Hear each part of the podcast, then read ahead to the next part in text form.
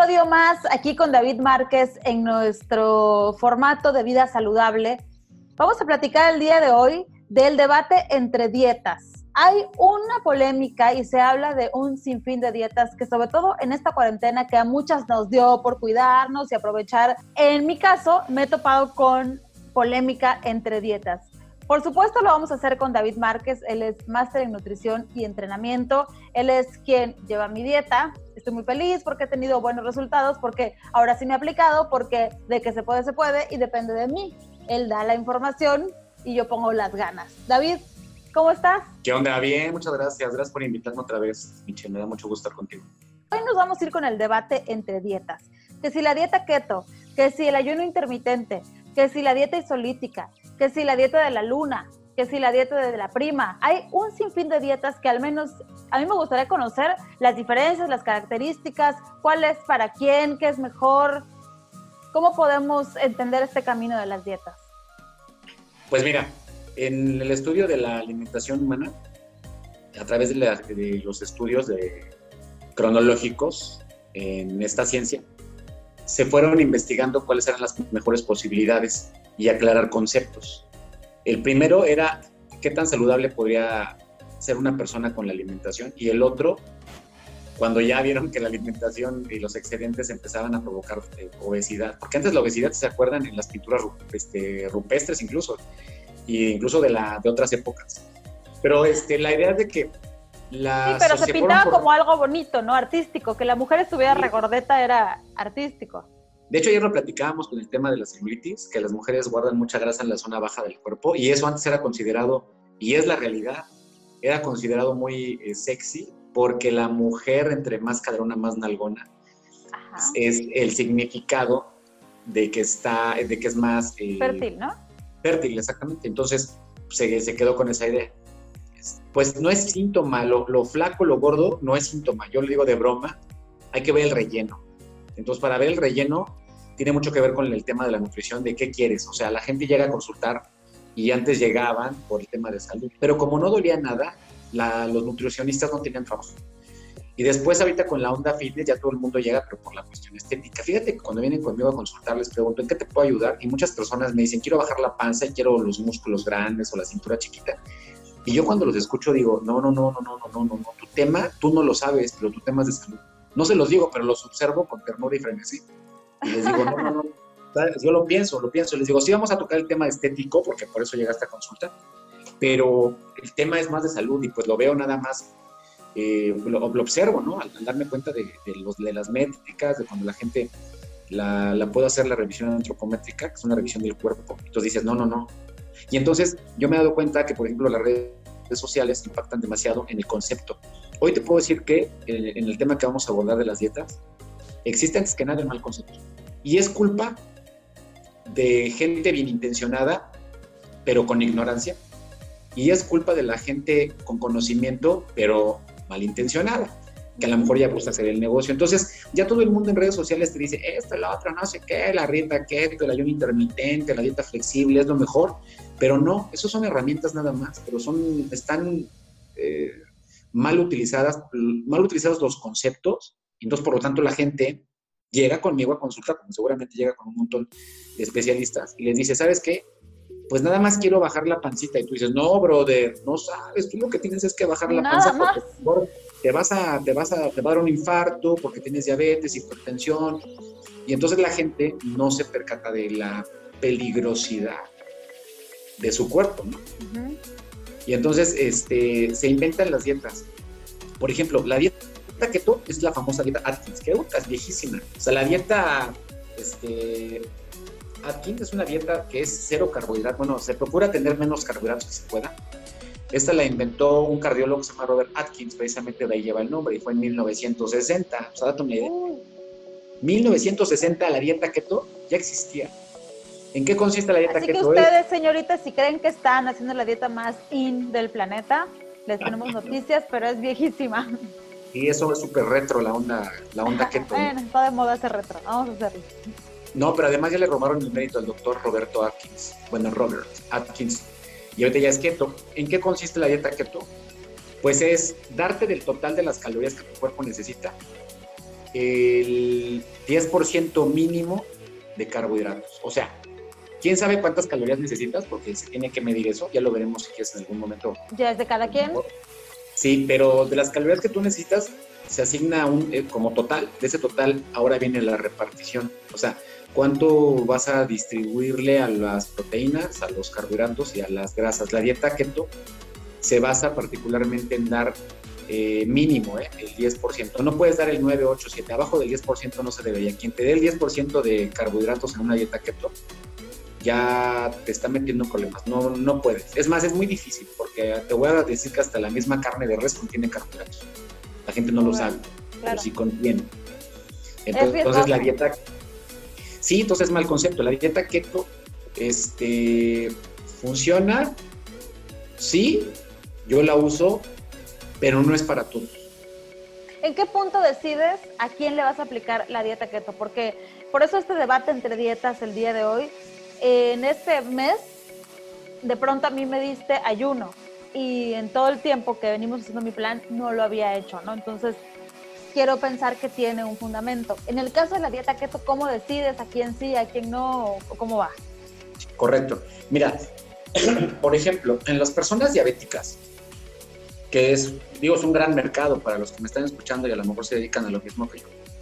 Eh, y si no, pues entérate, ¿no? Eh, México sigue siendo otra vez, ¿no? Estamos ahí peleando con Estados Unidos. Somos el país más obeso y el más diabético, tanto en adultos como en niños. Esto es un gran mercado. Eh, la dieta keto le podría funcionar perfectamente a la gente con diabetes. ¿Por qué? Porque el tema de la diabetes es necesitamos tener controlada la ingesta de carbohidratos porque de los tres macronutrientes, proteínas, carbohidratos y grasas, los carbohidratos son los que más elevan la insulina en sangre. Y el tema de los diabéticos es tener la insulina controlada. ¿Por qué? Porque los altos niveles de insulina, que se llama hiperinsulinemia, hacen que normalmente el paciente diabético tenga poca energía pero al mismo tiempo está eh, llenándose de grasa. O sea, cada vez que ese paciente come, específicamente lo que sea, pero particularmente, perdón, carbohidratos, esos carbohidratos eh, no entran al órgano, llámalo cerebro, corazón, riñón, páncreas, porque hay una capa de grasa que lo envuelve por lo mismo que el paciente engordó. Y entonces, este, esas, esta, este carbohidrato que adentro del cuerpo se llama glucosa, no entra a los receptores de glucosa que están en los órganos y en los músculos. Nosotros tenemos receptores de glucosa en los músculos, ahí hay un montón, hay millones, y de ahí lo que decía, ¿no? Qué importante es tener músculo y en cantidad y en calidad. Y la otra es, también tenemos receptores de glucosa en, este, en los órganos. Entonces, cuando un diabético tiene mucha grasa, por lo mismo que está gordito y no puede su alimentación. Entonces la energía no entra al órgano. Esto hace que esa grasa que no puede entrar, porque la grasa impide la entrada a través de los receptores, esa energía se queda afuera del mismo órgano en forma de grasa. Si entrara esa, esa energía adentro, el cuerpo la ocupa. ¿En qué se traduce? Pues en que la persona tiene, eh, tiene energía, y puede desempeñarse perfectamente bien. Y el órgano también tiene que desempeñarse bastante bien. Entonces es ideal, perdón, es ideal para una persona con diabetes, es ideal, pero también para cualquier persona pudiera ser dependiendo de ciertas condiciones. Yo la recomiendo para personas con diabetes siempre y cuando no tenga una asociación química su cerebro con, con, con el azúcar. ¿Por qué? Porque el azúcar tiene una gran dependencia eh, eh, neuronal.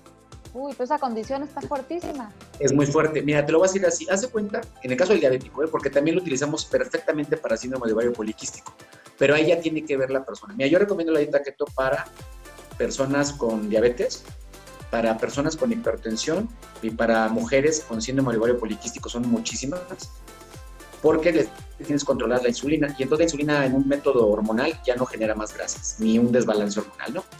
Lo platicaré después adelante, pero se recomienda para ellos. Sin embargo, si este ya la persona diabética o con síndrome de poliquístico o cardiópata tiene gran afinidad por los carbohidratos, es como un adicto, no se los puedes quitar de golpe. ¿Por qué? Porque, por ejemplo, una persona que es diabética me dice, David, no me puedo quitar la Coca-Cola. ¿Cuánto te tomas al día? Y además la Coca-Cola ¿Cuánto te tomas al día? Me dice, me tomo dos litros, la verdad. Una botella de dos litros. Ok, no te la voy a quitar, pero quiero que en este mes le bajes a un litro. El siguiente mes le bajamos a medio litro. El siguiente mes cambiamos a lo mejor a la dieta sin a la coca sin azúcar. Y luego lo vamos disminuyendo. ¿Por qué? Porque como esa persona generó una asociación, por ejemplo, con este alimento, chatarra si quieres, pero con este azúcar, tenemos que disociarlo. Si lo haces de una manera muy agresiva, ¿qué pasa? Viene el, ansia, la desesperación y se da el síndrome de atracones. Y el fracaso, ¿no? El abandono. Mira, la dieta keto, por ejemplo, este tipo de personas no funciona. Es lo ideal, pero no funciona. ¿Por qué? Porque no le das la oportunidad a la persona a que se adapte ni físicamente ni emocionalmente. Y casi todas las personas, bueno, muchas personas que se dedican a esto, a ayudar a las personas a bajar su porcentaje de grasa o de las enfermedades, no se, no se percatan de cómo están emocionalmente. Yo creo que es muy importante. ¿Por qué? Porque mira, eh, es una persona, si los pacientes normales que no tienen problemas de, insulina, de lunes a viernes se portan bien y esperan que llegue el sábado para darse una buena pasta, una buena hamburguesa, con el diabético es exactamente lo mismo. Solamente que el tema es de que no estamos contando las calorías. Sí, es que de hecho el tema de la comida es netamente emocional. O sea, incluso la gente que pues tiene como muchos problemas o depresión o eh, hasta porque me fue bien, voy a celebrar con alcohol, pastel, los cumpleaños, entre que es emocional, cultural, pues es, un tema totalmente presente el, la comida con las emociones, está muy combinado. Es que así crecimos, ¿no? ¿Te acuerdas que nos castigaban y decían, te vas a, la, a tu pieza, a tu recámara sin comer? Te portas mal, no te compro el helado y luego te premiaban y qué onda, ¿qué quieres comer? Oye, ¿estás almorzando? Todavía no terminas tu plato. Oye, ¿qué vamos a cenar? O sea, todo se rige en la mesa, pero es el mal que te decía. Tenemos un mal concepto, por ejemplo, de la Pero además genera placer y pues a quien no le gusta todos los placeres de la vida, ¿no? O sea, eso es lo que nosotros los seres humanos siempre vamos a recibir con todo gusto. Pero cuando te lo quitan, pues para ustedes que se dedican a esto, tiene que ser como que con cuidado, ¿no? Para que el niño no haga berrinche. Exacto. Por ejemplo, la dieta keto le puede funcionar a un paciente que la pueda hacer. Si me dice, David, ¿sabes qué? Yo sí la puedo hacer, no tengo problemas de ansiedad, tengo diabetes, pero la puedo controlar. Pues perfecto, nos aventamos. Fíjate que me pasa muy, muy seguido. Este es un dato que te voy a pasar, que yo creo que a muchos les está sucediendo. Eh, tengo pacientes que obviamente de lunes a viernes, la mayoría que tienen trabajos de oficina o trabajos donde tienen que estar en alguna dependencia o tienen que estar sentados trabajando de lunes a viernes aguantan perfectamente bien una dieta keto, ¿eh? pero el fin de semana, puta, le quieren dar con todo.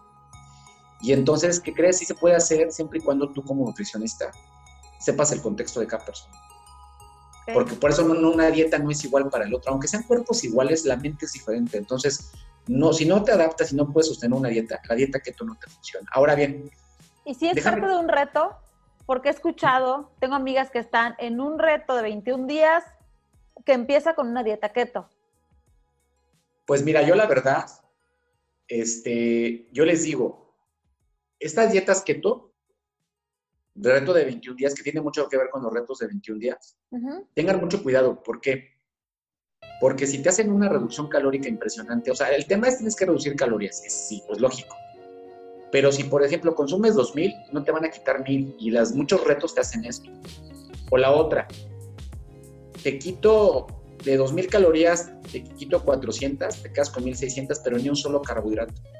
Oye, la persona a lo mejor no va a poder aguantar, va a llegar el fin de semana, va a estar con dolores de cabeza, con ansia.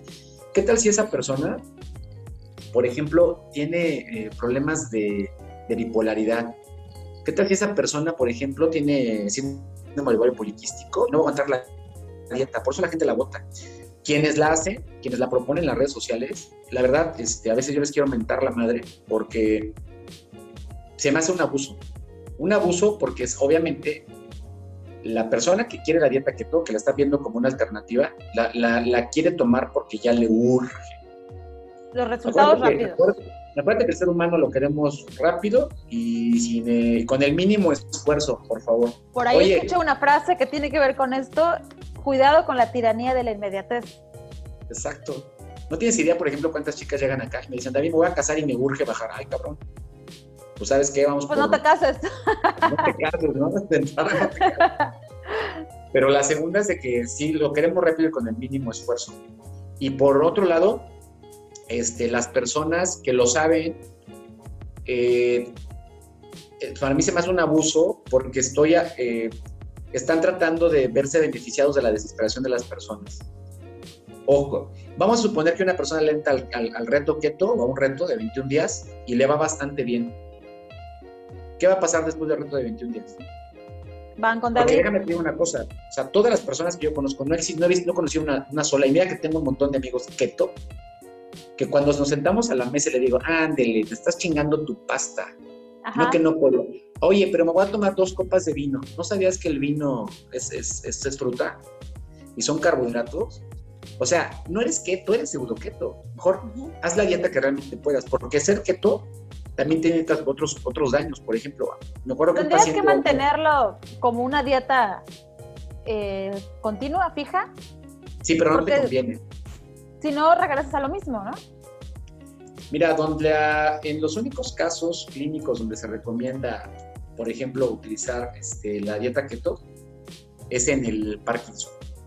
Ahí sí funciona porque los hidratos de carbono, el carbohidrato, ya tienen una función química y el, el hecho de que ellos los disminuyas les funciona, pero pues ya también te enfrentas. Aquí lo, lo, importante es entender esto. El cuerpo lo necesita y le puede funcionar, sí, pero a lo mejor tu mente no está dispuesta. Claro. Entonces, yo no voy a hacer una dieta keto si la voy a romper el fin de semana. Pero, por ejemplo, tú podrías eh, atender a alguien que esté saliendo de una dieta keto, que no pretende quedarse así para siempre, llegó a su resultado y entonces tú ya le puedes hacer una dieta, pues como corresponde, de acuerdo a sus características. Claro, mira, por ejemplo, eh, la dieta keto es sensacional para las mujeres con síndrome ovario poliquístico. Una de las características de las chicas de, síndrome de ovario poliquístico es que son bipolares y tienen una gran adicción por las azúcares.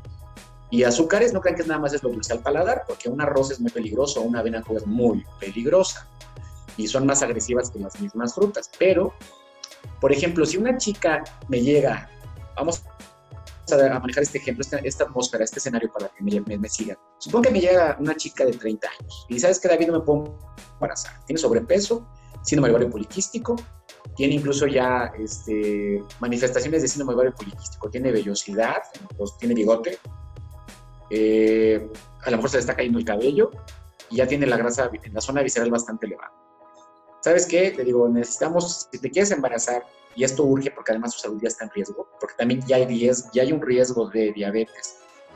Las chicas con síndrome del ovario poliquístico ya tienen riesgo de diabetes, tienen riesgo de enfermedades cardiopatías le diría, mira, solamente para salir del hoyo, vamos a iniciar con una dieta keto. Pero la dieta keto, recuerden que el mínimo es el 10% de carbohidratos del total de tus. Yo me iría primero a analizar el ambiente de esta chava. Si esta chava me consume 70% de carbohidratos de su total, le voy bajando al 50, luego le bajo al 40 y luego al 30. Intento llevarla al 10, pero jamás lo voy a hacer de una forma agresiva. Porque si lo hago de una forma agresiva, me voy a aguantar uno o dos meses y después me va a matar todo el carajo. ¿Qué va a pasar?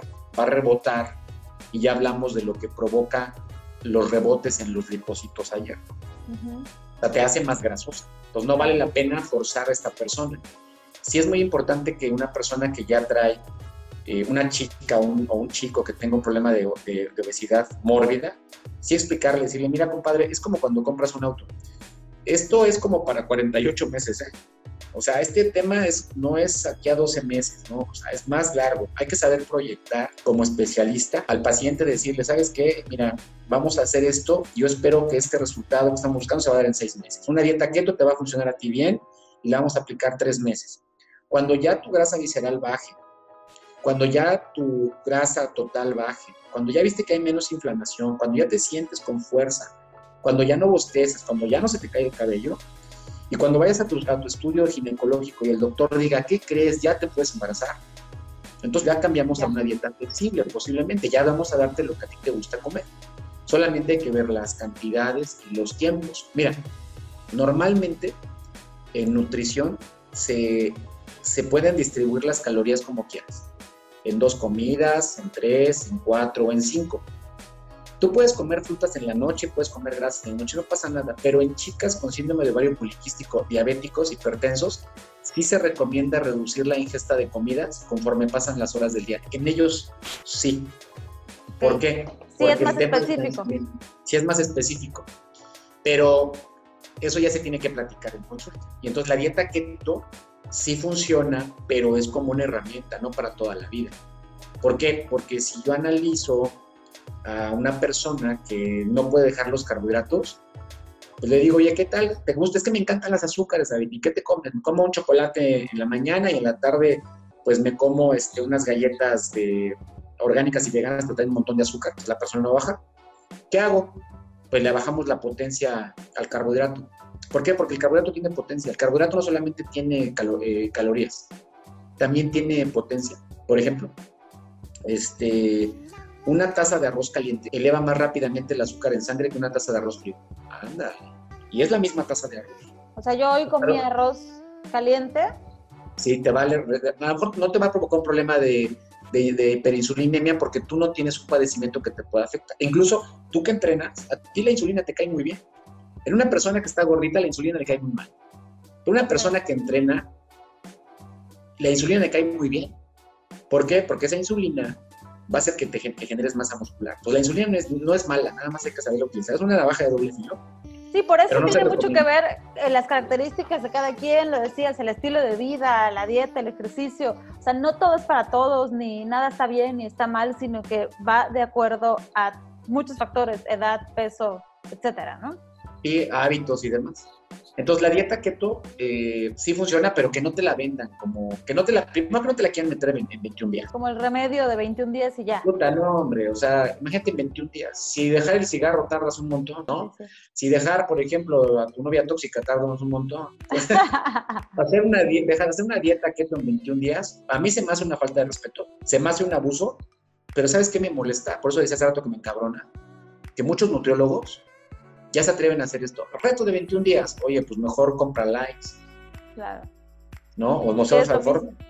Es lo mismo, o sea, se me hace un abuso porque yo te digo, si realmente eres nutriólogo o nutricionista o sabes qué anda con este asunto, eres especialista, no te vas a casar con un método. A mí me encanta la dieta keto, pero no la puedo utilizar en todas las personas.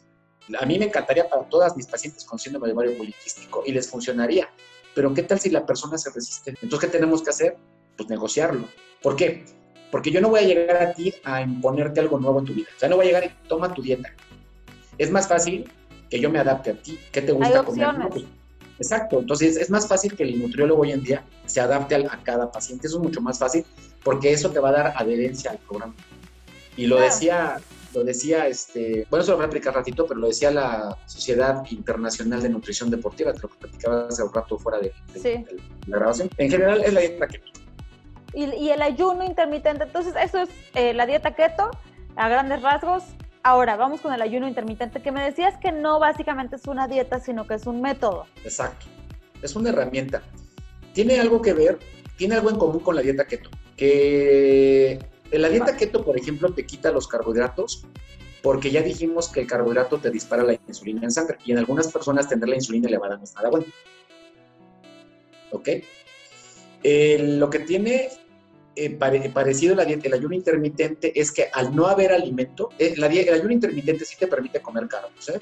Eso sí, sí te permite comer carbos. Pero te permite comer, en menor cantidad. No, puede ser hasta el 80%. Es más, puede ser una dieta de puros carbos. Ok. Pero, eh, ¿qué es el ayuno? O sea, la gente que no sabe, porque a lo mejor nosotros estamos muy familiarizados con esto, específicamente en qué consiste el ayuno. Ok, el ayuno intermitente es una herramienta donde tú tienes que hacer una, eh, un cancelamiento de alimentación, o sea, vas a llegar a la, al ayuno, vas a ayunar. Cero comida. Cero, comida en determinado tiempo. Eh, ¿Cuál es el tiempo? el ayuno intermitente tiene que entrenarse. No puedes hacer un ayuno de un 20 día. horas. No, no puedes llegar y te vas a aventar como el borras, ¿no? O sea, hay que meter la patita al agua y ver que, si está fría y qué tan profundo está. Lo que vas a hacer el ayuno intermitente, primero vamos a analizar cada cuando comes, ¿no? Si yo, por ejemplo, como cada cuatro horas, vamos a empezar a espaciar tus ingestas. Pues vamos a hacerlas cada seis horas y después cada ocho horas. Y ya cuando tenemos cada ocho horas, entonces ahí te va. hay muchos estudios, pero yo me inclino mucho por uno que me encantó, porque es muy reciente, donde dice que el ayuno eh, mínimo es de 12 horas para que realmente ya empiece a funcionar. Obvio, hay que llegar a él con entrenamiento. Ni de golpe y ni todos los días. Y el tiempo óptimo son 16 horas. Hay personas ya muy entrenadas en el ayuno intermitente que se van incluso a las 24 horas y 48 horas de ayuno y les va fenomenal. Oye, pero ayunar me va a joder, me va a joder la flora intestinal o me va a modificar el pH intestinal y va a provocar una gastritis, una úlcera. Ajá. Ok, sí, pero hay maneras de hacerlo. O sea, hay eh, antagonistas H2 o eh, protectores de la mucosa gástrica, por eso no te puedes aventar un ayuno si no conoces el contexto. Oye, tengo el eh, síndrome de reflujo, el síndrome de colon irritable, tengo reflujo gastroesofágico. ¿Puedo hacer ayuno intermitente? Sí, pero te tengo que dar un antagonista H2, te puedo dar una este, famotidina o un bloqueador de mama de protones, un omeprazol, un anzoprazol, una de estas cosas, para tener a tu mucosa protegida. Ahora sí que como este podcast de que se puede, se puede. Hay formas sí se Sí se puede. Hay que analizar el contexto. Y sí se puede durante el ayuno, sí se puede tomar té, café y agua. Y jugos verdes donde todo lo que contenga sea verde. O sea, no se, no se puede echar una uva porque ya es fruta no se puede echar otra cosa que no sea verde, como por ejemplo una zanahoria o un tomate, porque tiene azúcares. Entonces ya rompes con eso el, ayuno. Entonces, de preferencia no. Todos verdes, café, le va muy bien el café, porque aumentan las ketopolaminas. Lo expliqué en un post. O sea, te haces más lipolítico, tu cuerpo se hace más lipolítico en ayuno, o sea, quemas más grasas en ayuno. Y este y té. Ahora, yo recomiendo, por ejemplo, si vas a empezar el ayuno, ya te entrenaste, ¿no? Ya comías para cuatro horas, te vas a seis horas o ocho horas, vamos a hacerlo martes y jueves, y si quieres el sábado, no diario. Cena a las 10 de la noche y desayunas al siguiente día a las 10 de la mañana. Ahí ya tienes 12 horas de ayuno. Ahorita, a ti te lo sugerí como a muchas personas, porque con el aislamiento todos nos estamos levantando tarde, entonces vamos a aprovechar cenar a las 10 y despertarte o desayunar a las 10, ya tienes un ayuno de 12 horas. Ahorita explico los beneficios. Después, en la siguiente semana, puedes practicar y cenar a las 10 y a la mañana siguiente desayunar a las 12 del día. Ya, tienes ahí 14 horas de ayuno. Sí, también un poquito jugar con, con, tu mente, con tus tiempos.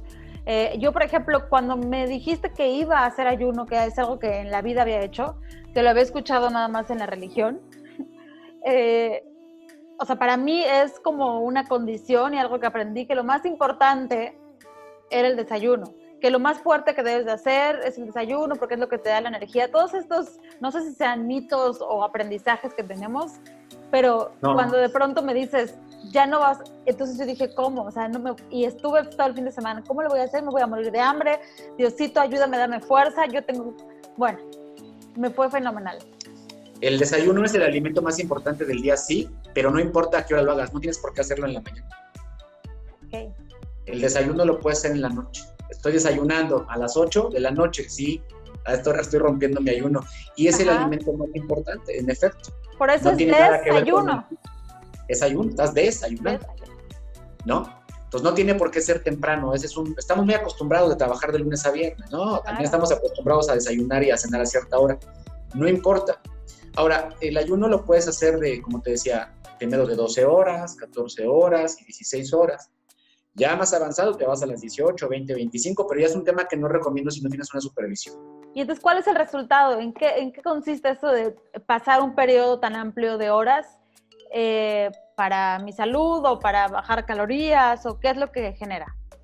Aquí hay que entender que en el ayuno intermitente, por ejemplo, si ya te estás aventando un ayuno de 16 horas y te estás, estás desayunando a las 2 de la tarde, ya se te está pegando con el almuerzo. Aquí podemos utilizar una cosa. No, no, no significa que tengas que quitar tus calorías de todo el día.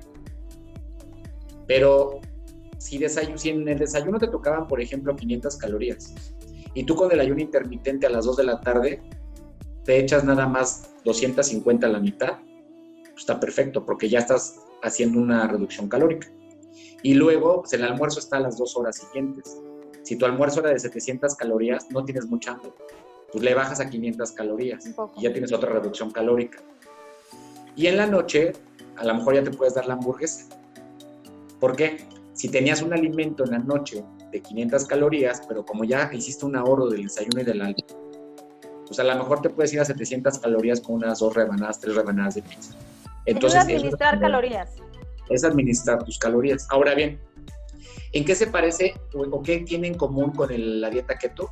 La dieta keto no comes carbohidratos para no disparar la insulina. Ok. Los alimentos, las proteínas, los carbohidratos y las grasas, cualquiera de los tres disparan insulina, pero el carbohidrato es el que más lo dispara. Entonces, con la dieta keto no disparas carbohidratos, no disparas insulina tan agresiva. Pero con el ayuno intermitente no disparas nada durante cierta cantidad de horas. Ok, ¿en qué se traduce todo esto?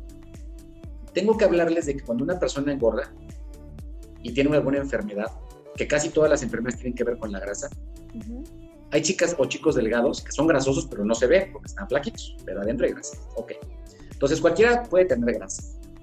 La grasa se acumula en la piel, es la que vemos en el espejo y no nos gusta, pero también se eh, ubica en las vísceras, se llama grasa visceral. Ok, los diabéticos tienen mucha grasa visceral. Los cardiópatas, las personas con síndrome ovario poliquístico tienen mucha grasa visceral. Eh, ¿Por qué se hace esta grasa visceral? Porque los altos disparos de insulina hacen que esta grasa se esté albergando afuera de cada uno de los órganos y no adentro en forma de energía. ¿Por qué? Se hace un círculo vicioso. Por ejemplo, si tú te comes una taza de arroz y estás engordando y esta taza de arroz quiere entrar a tu hígado, pero este hígado tiene grasa, no va a poder entrar, se va a quedar afuera y esa capa de grasa se hace más gruesa. Si tú no haces nada al respecto y sigues comiendo arroz, por ejemplo, puede ser cualquier carbohidrato, esta capa de grasa de un órgano se va haciendo cada vez más gruesa cuando sube demasiado se llama grasa visceral o grasa ectópica. Esta provoca enfermedades e inflamación y ya te puede provocar un montón de problemas. Si tú evitas con la dieta keto los carbohidratos, vas a hacer que no haya tanta insulina y esta grasa que está rodeando a los órganos se utilice como fuente energética. ¿Por qué? Porque resulta que los órganos, al igual que los músculos, lo, lo primero que prefieren para que generen energía es la glucosa y la glucosa viene del carbohidrato. Entonces, al hacer una dieta keto, no hay glucosa, no hay energía extra que no se va a acumular en forma de grasa afuera del órgano y entonces este órgano va a estar reduciendo su capa de grasa hasta el momento que se normalice. Ahora, eso con la dieta keto. Con el ayuno intermitente, el ayuno intermitente se marca 12 horas mínimo. ¿Por qué? porque se comprobó que a partir de las 8 horas de ayuno, el cuerpo ya empieza a pedir su alimento. O sea, tu cerebro, tu corazón, tu riñón, tu páncreas, tus pulmones, están pidiéndote nuevamente glucosa. Pero como tú estás en ayuno, el cuerpo dice, oh, oh, yo no sé qué está pasando, pero Mitchell ya lleva 8 horas de ayuno y no, estando no está ingresando al, cuerpo energía nueva. Vamos a, darle unos, vamos a darle un poquito más de tiempo, porque a lo mejor se quedó dormida. A las 10 horas se generan unas hormonas, unas, perdón, unas neuronas transmisoras que le avisan a la, hipófisis, al cerebro, que ya no hay energía. Y entonces tu cuerpo no sabe si está amarrada o secuestrada por un ovni, pero dice, no sé qué está pasando, pero no hay energía. Mitchell no ha metido nada de comida, no hay energía. El cuerpo entra en un estado de alerta a las 12 horas y empieza a ocupar a la siguiente fuente energética que el cuerpo prefiere, las grasas. Eh.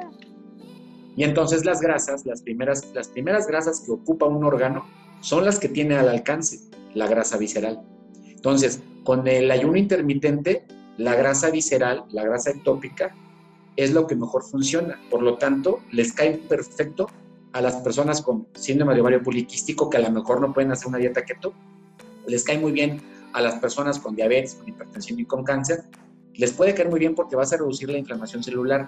Y esto hará que cada órgano que tenía grasa visceral disminuya su grasa hasta el punto en el que se desaparezca esta grasa y el órgano va a rendir nuevamente al 100%. ¿Cómo crees que se llama esto?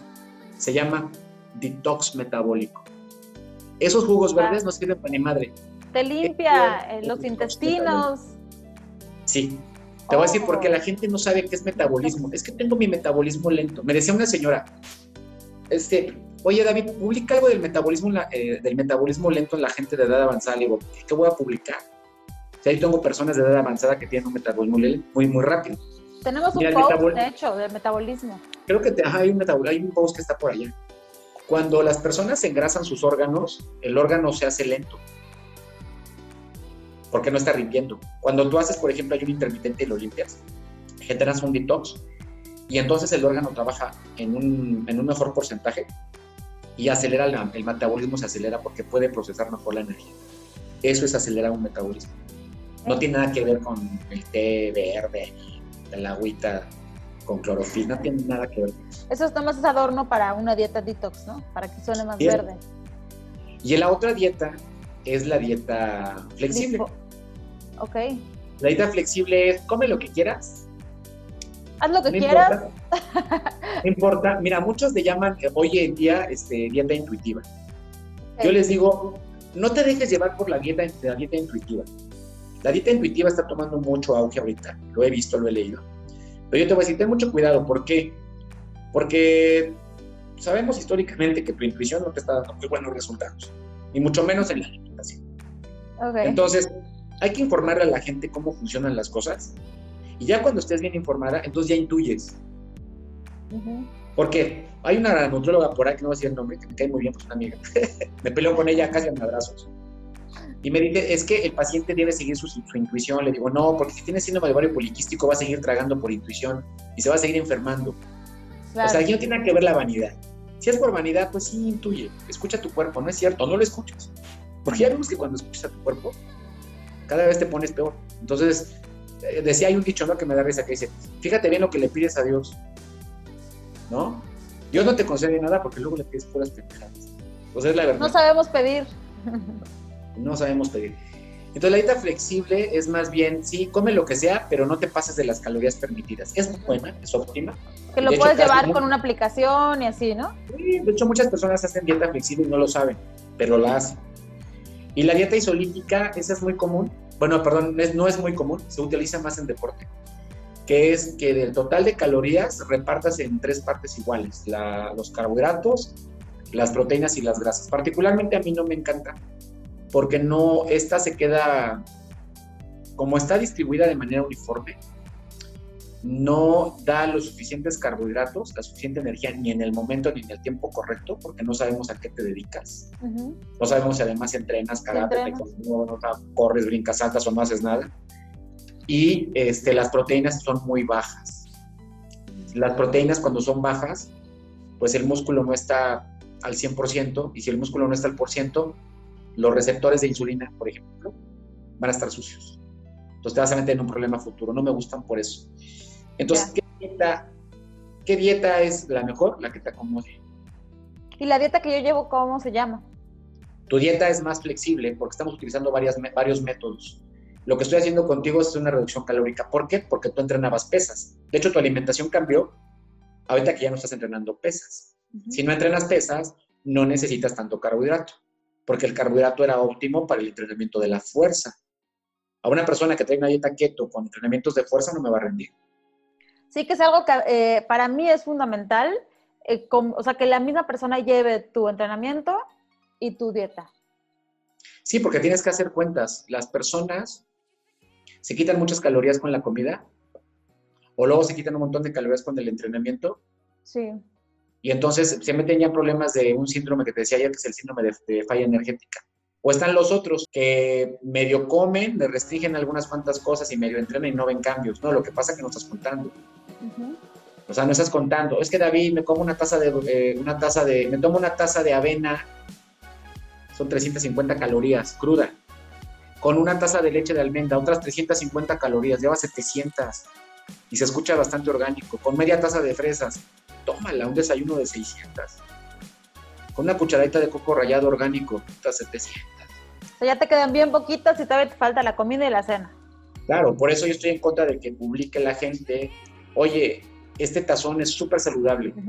¿Segura? No puedes afirmar eso, porque no sabes el total de calorías que cada persona requiere. Entonces, si una persona todos los días come muy saludable, pero se pasa de sus calorías, va a engordar. Y entonces, esa grasa de, que engordó, pues no es saludable. Entonces, engordó saludable. Entonces, vamos a la, Te escucha contradictorio, pero ¿qué tan saludable es comer saludable si vas a engordar? Sí. Ya no es saludable. Entonces, ¿por qué? Porque no conoces el contexto total. Este... Sí, justo por eso para mí era importante eh, diferenciar entre las dietas, porque lo hemos platicado igual en otros programas. La gente se deja llevar por el calor de las amigas, vamos a juntarnos y vamos a hacer tal reto, o alguien te pasa una dieta o está de moda el concepto, entonces insistimos en este tema y además pues explicar el detalle de cada una y ya poder tomar una decisión de acuerdo a tu estilo de vida, a tu aguante también, ¿no? ¿Cuánto aguante vas a tener y a diferentes condiciones? Entonces, pues aquí está este debate entre dietas, ninguna es buena, ninguna es mala, todo depende de, de una buena, buena información. Pues yo lo que te decía, lo que yo puedo explicar, decirle a la gente, todas las dietas funcionan si puedes adaptarte y mantener, pero ninguna dieta funciona si tú o quien te la diseña la ven como el milagro que te dará lo que buscas, el resultado más rápido con el mínimo esfuerzo. Antes de empezar la transmisión, te comentaba que la Sociedad Internacional de Nutrición Deportiva en junio del 2017 se pronunció en contra de muchos enfoques por ser manipulados. Y así entre comillas dice, lo que realmente reduce el porcentaje de grasa es un déficit calórico sostenido. O sea, no hay otra cosa, déficit calórico sostenido. ¿Yo qué te puedo recomendar? Pues, bueno, a toda la gente que nos escucha, si tú cumples con un déficit calórico calculado, o sea, no te quites 2.000 calorías, hay que ver cuántas te vas a quitar, tienes que saber cuántas te comes actualmente. Si tú cumples con un déficit calórico calculado y cubres tus necesidades de proteína, te aseguro que ya tienes el 80% del resultado el 20% restante es toda la parafernalia de lo que hemos hablado y todo lo que ves en redes sociales. Pues con eso nos quedamos, ¿no, David? Sí, sí, sí, sí. O sea, quédense con eso. Eh, yo te voy a decir una cosa, si estás con un reto, ¿de qué te sirve hacer un reto de 21 días si al final de cuentas vas a pasar ansias, desencadenando problemas emocionales, sociales, aparte de tu problema de grasa? Esperando que por fin llegue el fin de semana y te des un buen food porn. Sí. ¿No? Y esto tiene que ver también con y regreso al tema con, el ser, con las emociones. Si uno aprende a ser paciente y entendemos que la constancia va a dar el resultado, ¿cuál es la prisa? Digo, también, yo, si viene la época de playa y quieres 15 días antes, entonces ahora sí aplicarte, es lo mismo. Estamos hablando de que no estás convencido, no hay paciencia. Que sea un, un estilo de vida es la invitación, elige la dieta que vaya de acuerdo a ti y pues yo te agradezco mucho, David, como siempre, esta información súper completa, con ejemplos, con datos pues científicos y comprobados. Pues muchísimas gracias, David. Qué bueno que por eso tienes mucha chamba y yo aquí quitándote el tiempo. No, gracias. No, al contrario, me gusta mucho explicar contigo. Es muy interesante y que la gente también se entere. Este, y pues nos vemos pronto.